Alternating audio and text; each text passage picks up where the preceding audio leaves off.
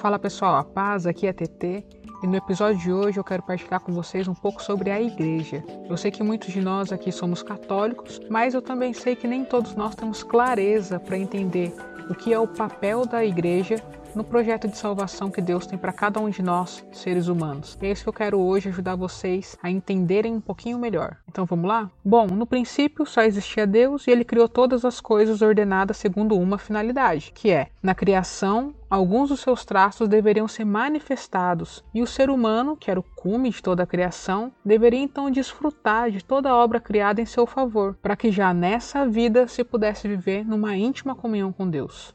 Com a revolta dos anjos e o pecado dos homens, esse projeto inicial da criação recebeu uma grave consequência, que foi justamente o rompimento da comunhão com Deus. A partir daí, Deus, que quer que todos os homens se salvem, começou então a ter que trabalhar atuando na história para voltar até a humanidade na sua amizade. O primeiro passo que Deus deu na direção do homem para buscar essa reconciliação foi falar com ele diretamente como a um amigo, se revelando como sendo um só numa sociedade que era politeísta. E é aí que começa a história do povo de Israel, da descendência de Abraão. Deus que se apresenta, que faz uma promessa, que convida a uma missão. Esse tempo do povo de Israel é um tempo profético, de uma revelação inicial de Deus. Tempo dele lançar as bases para aquilo que estava por vir e que seria o ápice da revelação e intervenção de Deus na história.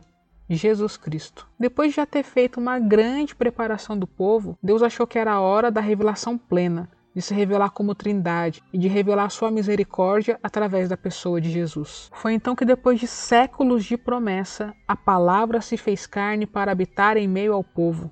Jesus se encarnou. Toda a vida de Jesus foi o cumprimento das promessas antigas de que Deus enviaria um Salvador para instaurar o seu reino de amor. Depois desse tempo de Jesus pregando e agindo, não tem mais nada para ser revelado. Jesus é a plenitude da revelação. Tudo o que a gente deve conhecer a respeito de Deus e das coisas de Deus já nos foi revelado através de Jesus. Só que houve uma surpresa, no entanto.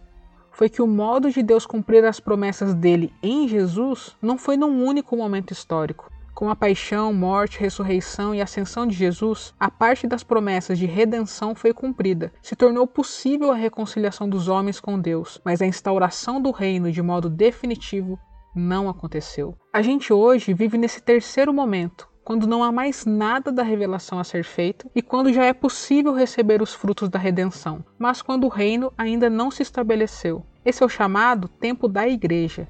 Igreja que é o corpo místico onde Cristo é a cabeça. Dele, ela recebeu o mandato de ser canal de salvação para os homens, de fazer chegar até cada um os frutos da redenção que ele disponibilizou para todos nós. O tempo da igreja é quando o Espírito Santo age na história, fazendo com que os homens entendam melhor a revelação que culminou em Jesus. A cada dia, através dos sacramentos e celebrações litúrgicas, toda a obra de salvação realizada por Deus em favor dos homens é atualizada e disponibilizada pela igreja para todos nós. Mais para frente, nos outros episódios, a gente vai ver o que são os sacramentos e a liturgia e tudo mais.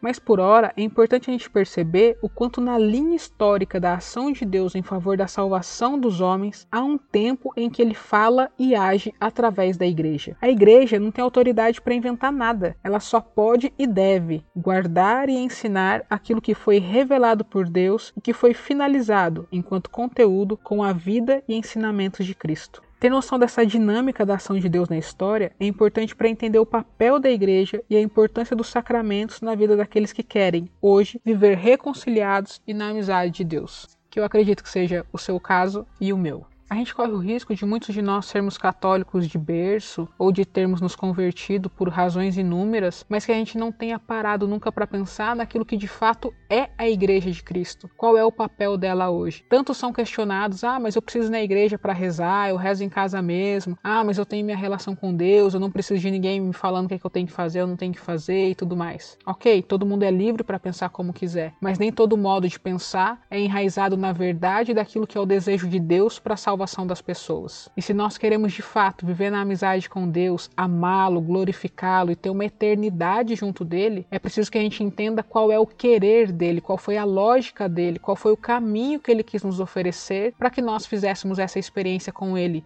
já no hoje da nossa história e também por toda a eternidade na glória junto com Ele, quando nós seremos então igreja triunfante junto dele. Qualquer dúvida, comentário ou sugestão, me manda por direct lá no Insta, FSTT. E se você quiser ter acesso a mais conteúdo tipo esse, acesse o site fstt.net. E nós seguimos juntos, verso lauto.